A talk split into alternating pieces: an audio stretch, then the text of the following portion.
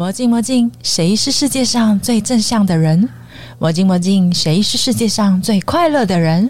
欢迎收听《魔镜万花筒》Garden Show。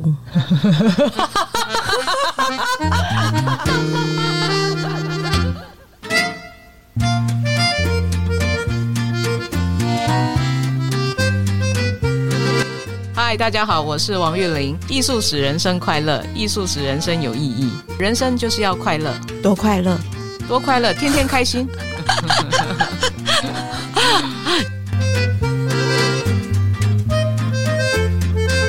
Hello，我是 Kelly。我们今天要访问卫荣艺术的总经理王玉玲，她跟我们呃生活的这个环境的美感啊，艺术产生极大的一个关联性哦。玉玲好，嗨，主持人好，亲爱的听众们，大家好。请你先聊一下说你从什么时候开始跟艺术结缘的应该说，我从小时候就开始画画啦，啊然后只要有代表学校去参加什么写生比赛啦，你都会去？哎对，而且都是得什么全台北市第一名啊之类。连有一次呢，比赛我忘了带颜料。啊，同学就借我，就那几个颜色，我还是得了第一名。哇，从小你发现你自己有美感的天赋，对，我觉得从小我就有这方面的天赋，然后我还会帮我的哥哥姐姐们写他们的作业，比如说帮他们写书法啦，啊，教所以。你不只会画画，还会书法。就是只要是艺术的表现的，我都很喜欢，所以他们的书法作业都是我在写。那个画画的课啊，帮他们画，然后还有一些家政的，比如说要缝什么、做什么，我听起来你是灰姑娘哎、我没有差不多。我没有觉得你在享受那个，我想说，嗯，这是灰姑娘的意思，呃，某个层面应该是这样，因为他们觉得你很厉害吧？因为每次我帮他们写，他们都得高分，所以他们都很开心。哦所以呃，姐姐哥哥们他们都会说，哎，就麻烦你啦。举手，请问一下，嗯，他现在还会麻烦你吗？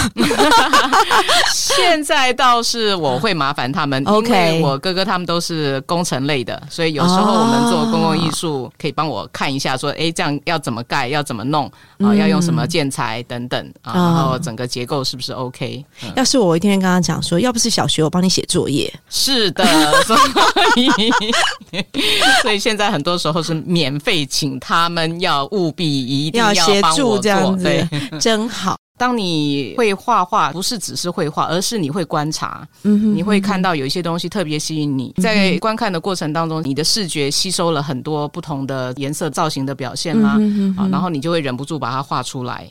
哎、我想问一下，所以家里其实爸爸妈妈都是支持你画画艺术这一块的。呃，其实也就是因为爸妈不支持，所以才跟我一样的问题对我们那个年代，像我们这种、嗯呃五年级生，所以爸爸妈妈就会说念什么艺术啊，吃不饱饭啊，然后到时候还要家里养啊，嫁不到好老公，那你怎么办嘞？还是去念个语文，那以后还可以做国际贸易。其实念语文是对的，坦白说啦，艺术可以后面慢慢学。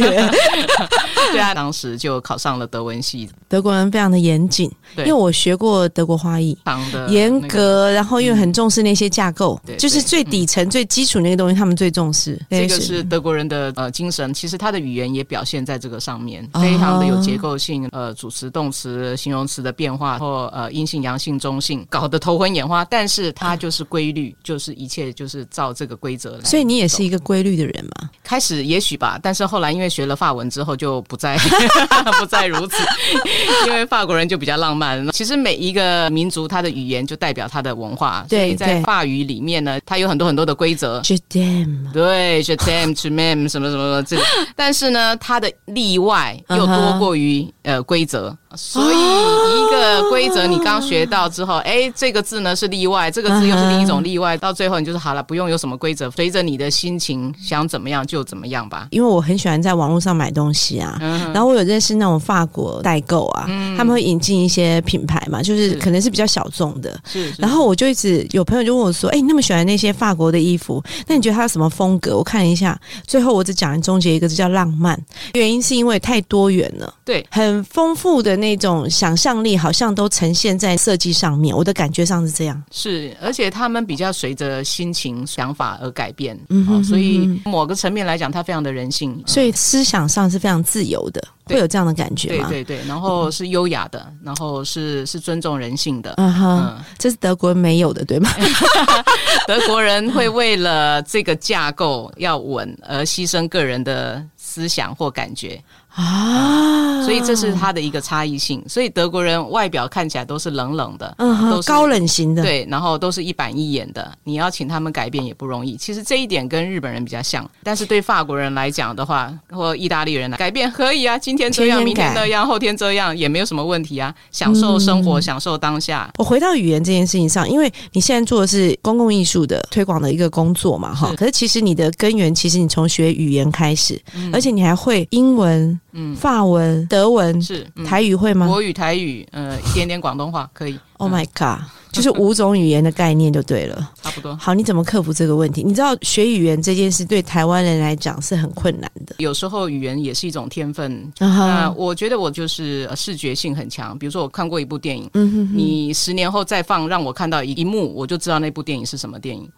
哦所以我的视觉是非常的强。视觉的记忆度，对不对？对你可以 catch 到当下那个。其实是分两种，一种是听力，有的人听了就过耳不忘。哦，我听过这个声音，我就不会忘记。那有的是过目不忘，嗯我看过嗯。我就知道。自己是属于比较用眼睛的人，我是听而不见，所以有时候人家骂我，才觉得 有时候 这是你主要的感官，然后 catch 到这些美的事物，了解。嗯，哦。所以是一个纯视觉的。嗯，那其实这种记忆方式在国外有很多的分析，啊，就是说每一个人的记忆方式是不一样的。嗯。嗯，另外我的语言能力也蛮好的，就是学习语言，我有这个方法，很容易转换到那个心态。啊我在讲中文的时候，就是用中文的思考，然后讲德文的英时候就德文的思考，对，就转过去，然后讲法文就转到法文的。你有四条还有五条天线呢，语言的天线呢，你可以随时切换这样子。呃，对，我觉得其实人都有，只是我们没有运用它而已。我们可能没有受过这样的魔鬼训练，对，或者自己没找到自己的通道在哪里。我是自暴自弃跟依赖型，因为其实我高中念新竹女中，我后来还进修了英文的小说班，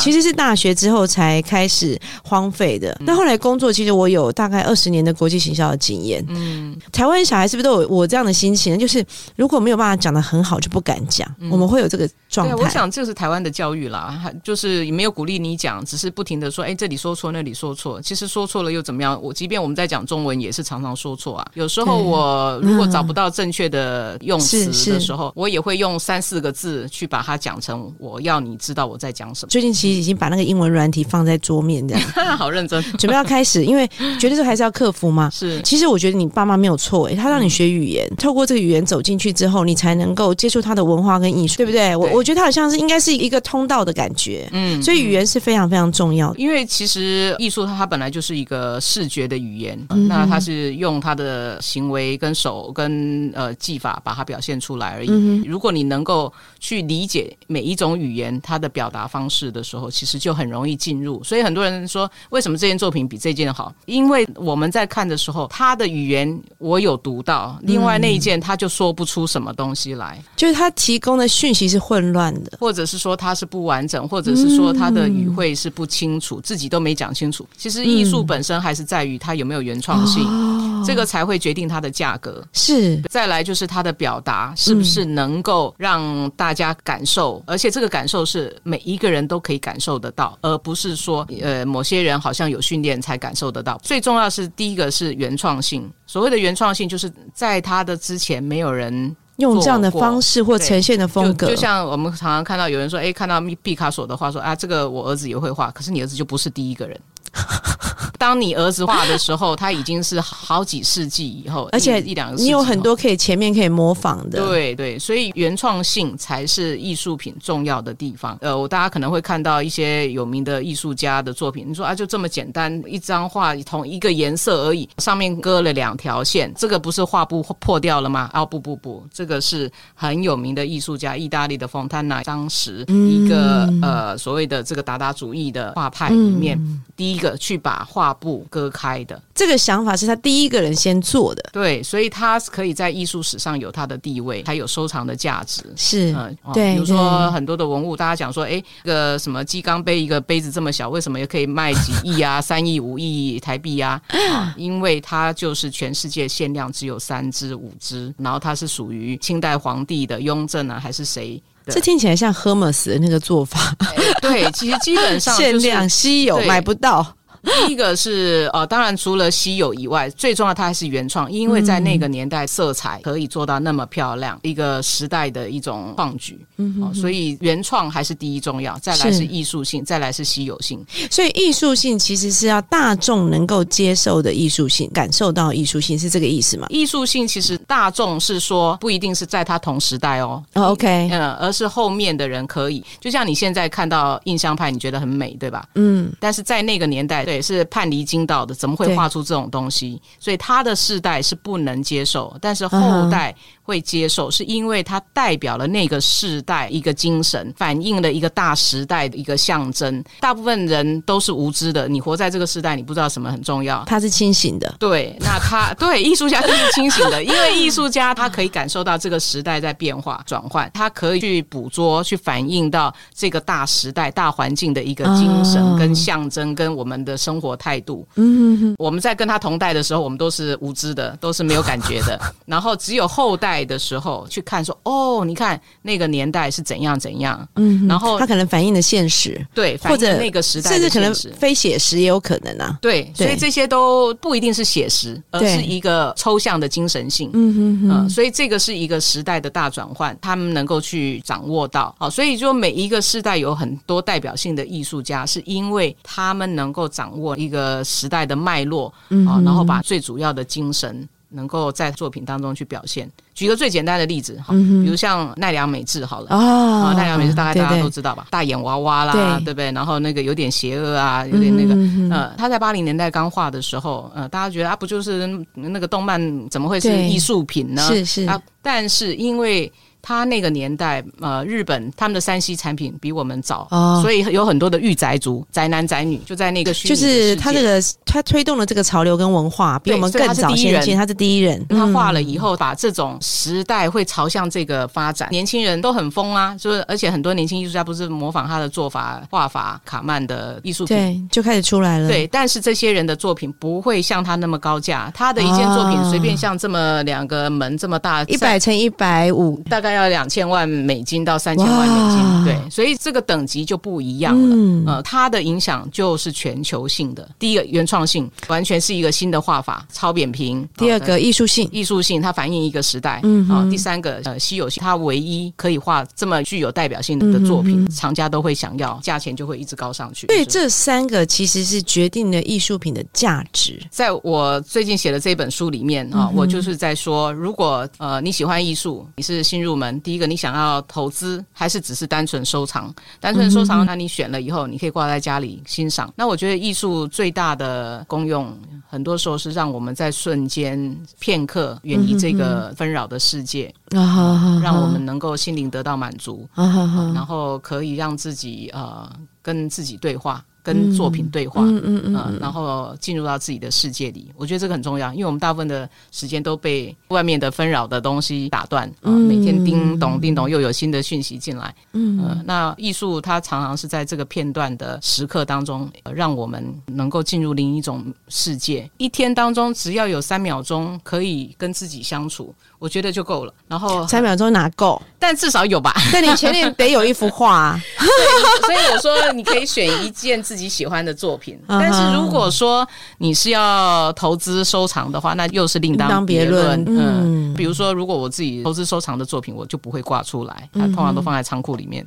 那这不是很可惜吗？哎，不会啊，等着它升值啊。这本书啊，打开艺术致富门道哈，这边有提到，就算是小资族，或者你认为年轻的时代三十几岁就可以开始做这个艺术投资，那我觉得对台湾来讲，应该还算是比较新的想法。我会这样讲的原因，是因为我们可能受传统的教育哦，爸爸妈妈叫我们投资，就是要么就是存银行，要么就是买保险，要么就是更实质的投资，就是买房地产。所以台湾人特别喜欢买房，对他会有这样的观念。但是因为可能到三十岁还存不了太多的钱呐，嗯，所以也买不了房，是就卡在那边不上不下的。没错，通常状况都是这样。对，好，那第二个就是说。我觉得台湾的美感教育，坦白说还有待修炼，但这是一个比较值。嗯，我的意思说，我去跟欧美人士去比较，嗯，因为比如说你可能装修一间房子，可能会有一个亮点，有一些他已经有请设计师去搭配的时候，他可能会帮他搭配一幅画或什么之类的。可是绝大部分的可能也不见得是真机，嗯，可能都是叫复制画。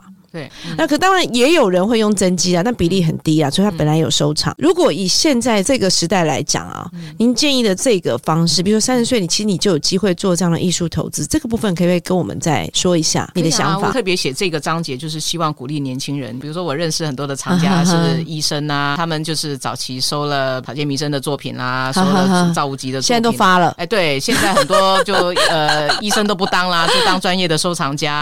对啊，因为对这个书有说，只要你买。买对，但是这个以前可能是十年，现在更快，可能五年就有了第一桶金。其实每一个世代都会有，年轻世代应该去看你的世代的艺术家，是是，那他们的作品其实都很便宜，对，现在都大概几万块而已，所以是绝对可以入手的。即便是租房子买一件好作品，当然第一个你要训练自己的眼力，懂得看作品，这是最难的。对，应该开开一个专门的课，将来有机会的话，对。然后如果说跟你同时期成长的。嗯，他们的爆发力就会很大，可能未来是是百倍、千倍的一个增值。哦，所以年轻三十岁，其实我觉得是最好进入，因为你也开始有一点固定的薪水啊，那可能可以放一些在旁边，然后你去买一些很有名的艺术家的版画，价格就很低啊，比如说买草间弥生的版画啦，啊奈良美智的版画啦，哈等等这些，就把它收藏好。对，收藏好，那它一样三年五年拿出来，可能它就已经翻倍了啊。对。好，所以这个其实呃，就像我在书里有提到，其实我买那单面赫斯一年半，它增值了十倍，一次我就买个十六张，从三千两百万 美金，现在一张三万两千美金。那是因为你眼光好，眼光独到啊，可是我们没有啊。所以我说这个不用眼光独到，而是 我在书里有说，你只要找名牌的、有名的艺术家，他的便宜的作品，先把它收起来。对你买得起，即便是小公仔，比如说草间弥生的一颗小南瓜，它也是很便宜，这样就是一个很好的。投资。好，如果说是假设是手上持有这些的话，五年十年之后，他怎么脱手啊？现在其实最好的就是因为网络的发达，所以有很多的平台你可以放上去卖。嗯啊，那或者是说，如果你的作品够好，你可以跟拍卖公司联络，拍卖公司可以免费帮你估价，啊，然后你也可以去查询呃一些拍卖记录啊，你可以查到说，哎，我你我当时收的这件作品现在值多少钱？啊，现在其实我非常鼓励的原因，是因为现在的流通的管道比以前多太多，非常多，而且更透明啊，你可以很清楚知道说你现在手上收藏品啊，它的目前的价格是什么。所以现在艺术变显学了，是不是？对，而且最主要就是因为呃。流通，然后一切都透明化，投入的人越来越多，越多，对它的增值就会越来越高，而且它保值。年纪大了，他们都会买很大的作品，很重要的作品，那还可以给小孩，他又没有遗产税，没有增值税等等这些问题，所以是一个很好的这理财的工具。嗯。他还是必须要通过学习啦，就先买了老师一本书 回去，就是先入门，先有一个基本的概念跟知识，是对不对？一定要先这样嘛，对，因为美感或品味这种东西，或者我想要鉴赏力啦，嗯嗯，它其实需要一点点练习跟学习的，它一定要这个过程。所以在书里我也有跟大家说，开始个花个半年的时间，艺术博览会都逛一圈，美术馆先看一些你喜欢的艺术家，之后再回去艺术博览会看他们的价格，去画廊看他的。个展，然后再下手再去买，千万不要轻举妄动。其实，因为艺术的投资理财，它跟其他的又不一样，最主要是它是赏心悦目的。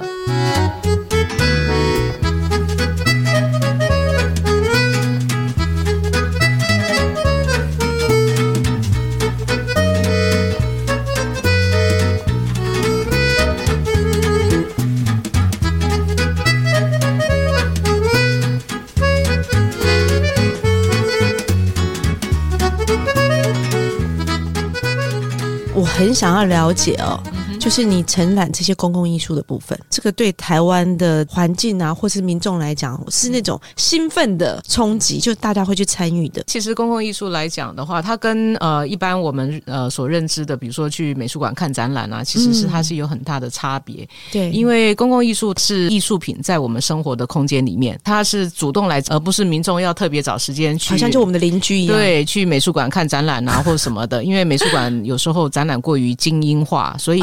大部分去就说啊，这么在那电线跨博，或者是说，我就啊，我我不要去了，我不敢去了，就对会有出现这样的没错，怯懦的感觉。对，而且就是可能也没有办法觉得说，哎，这个艺术有什么好玩的？公共艺术其实在国外已经推行很多年，那台湾是在、呃民国八十七年开始、呃、立法去推动的法案。这个法案其实最主要也是希望能够提高呃民众的美学素质啦，哈、然后最主要是对我们生活环境的一个认同。是是，嗯，因为以前台北市的市容真的很丑，嗯，我觉得新旧不整齐，然后或者是没有很好的那个规划。对，还有维护。其实像很多欧洲这些古老的城市啊，都有市容的规定的法案，你的外观一定要整修清洁。哦嗯，多久清洁一次？对，所以它即便是老旧三百年、五百年的房子，其实它还是那么美，有历史感，有颓废感，可是你不会怕亲近它。它还是有它的这种很漂亮的一个城市的魅力啊、我记得我那时候住在巴黎，那个房子大概有八百年的历史。呃圣女贞德她的马在那口井里面喝过水。哇我妈妈一听吓一跳，说：“哎，干没倒啊，干不会倒去？”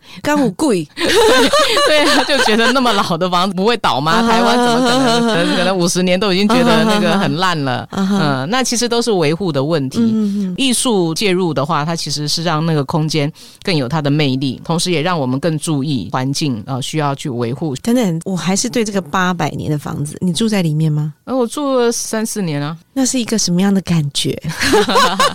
其实它就是年代比较久远而已啊。地上是原木的地板，我们是在中庭的后面所以很安静，完全没有临马路，很漂亮。房子很老，把里面全部现代化之外呢，外观是不能动它的。OK，所以从外面看，你说哦，这个是八百年的房子，可是里面呢是有最新的设备，有地暖，有卫浴，设备。欧洲很流。行地暖系列，对因为很冷嘛。对，那老的房子它的卫浴都是在外面，八百年前大家就在外面方便了，没有特别的。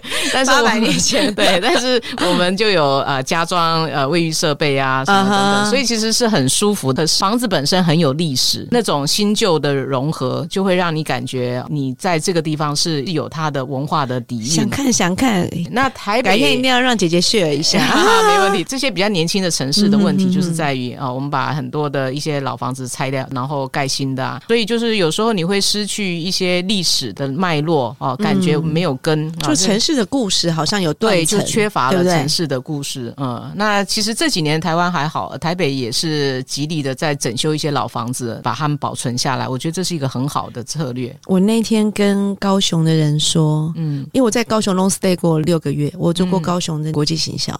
我跟你说实话，我真的觉得嗯哼。高雄比台北美。对对，是因为它一方面呃都市比较宽敞，对，嗯比较舒服。然后其实它又有海景。其实我觉得啊高雄改变非常非常的多，是它是整个的，就是从过去的一个加工区海港时代，现在转化成一个宜居的嗯这个海港城市，现在全部打开哦，可以。我觉得这是美感造成的一个很棒的一个效果，哎，就是一个累积下来的。对，借由艺术，借由公共空间跟艺术的融嗯合，其实让我们对城市的认同，我们就会去爱护它。一旦有这些艺术进驻，开始不会乱丢垃圾，艺术本身它会提高你的生活品味。嗯，最明显的一个例子，就像那个水源市场，就我们的既定印象就是酸酸臭臭老市场，然后地上都是油油的，走起路来怪怪的味道。所以你打算让大家进去美术馆买菜是吧？对，建筑物本身是不能拆嘛，就是如何让它给予新的样貌。我就请了雅科夫阿甘这个非常有名的艺术家做整个的一个外观的改变之后，这些摊商就自动自发改整体的空间感。做完以后，欧巴桑、欧丽桑又回来开始去那边买菜。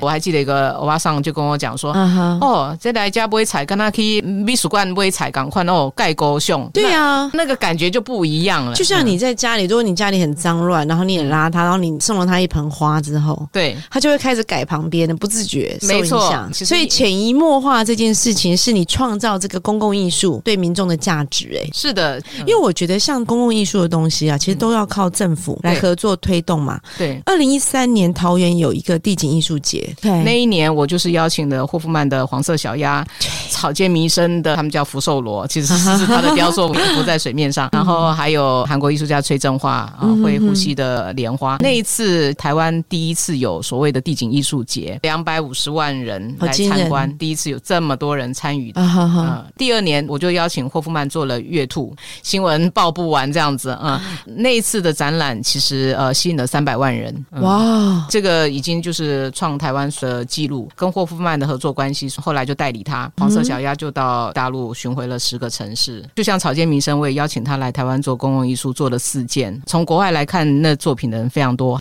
所以品味是个好生意，对吗？哎，绝对是好生意啊，对不对？因为你有品味，你会有要求。你看，有品味的精品是不是都很贵？就会是很精致，最终它所呈现出来的才是会感动人的。然后它可以传世的啊，对，我们要学习用好的东西，对，但是不要用多美好的一些事物培养我们的品味嘛。其实这个才是一个人生的乐趣。最近除了出这本书，因为好像伯克莱金第一名了，对不对？哎，对，设计类的第一名，在发行第三天就 感谢大家的支持。这样东西其实它很实用，好像台湾正在开始进行式出现这个潮流跟趋势，希望能够借由更多的艺术文化啊，来让你的生活更丰富。那这些不是金钱可以衡量的，是。但是看起来做了这些事情之后，还是会拥有更丰硕的金钱。没错，没错，就是 无心插柳柳成荫呐，对不对？如果说我们很用心的啊，去让自己的心灵满足的时候，其实也是因为有这个眼光，训练出品味，看到好东西。那这些好东西都不寂寞，更重要在于财富上面也是最好的一个投资。嗯，艺术对你来讲这是最好疗愈的一个方式了。我觉得在。在艺术当中，我经常忘我。很多时候我不太在意这个外界的世界，所以放空真的。所以说外界的事情它很难伤害你。如果说我有疗愈，不如说我有免疫力。艺术呢，它就是一个最好的保养品。玻尿酸是吧？对对对对对，让你青春不老。其实我十四岁就知道自己不会成为艺术家。为什么？因为要当一个艺术家，不是只是你会画，他必须要有很坚强的意志力，对艺术创作。有极度的热忱，你才有可能持续。我基本上是一个好吃懒做的人，我喜欢舒服的日子，但是对艺术的热情我有，所以我做艺术经济，我策展，每一种乐趣都不一样，就很像那个拍电影时候导演跟制片的关系，没错，就是那个超强制片。对我可以当制片，但我没有办法当导演，但是我可以看到这个片子可不可以卖钱，片子拍的好不好，这就是一个除了鉴赏力之外，有个商业的敏锐度。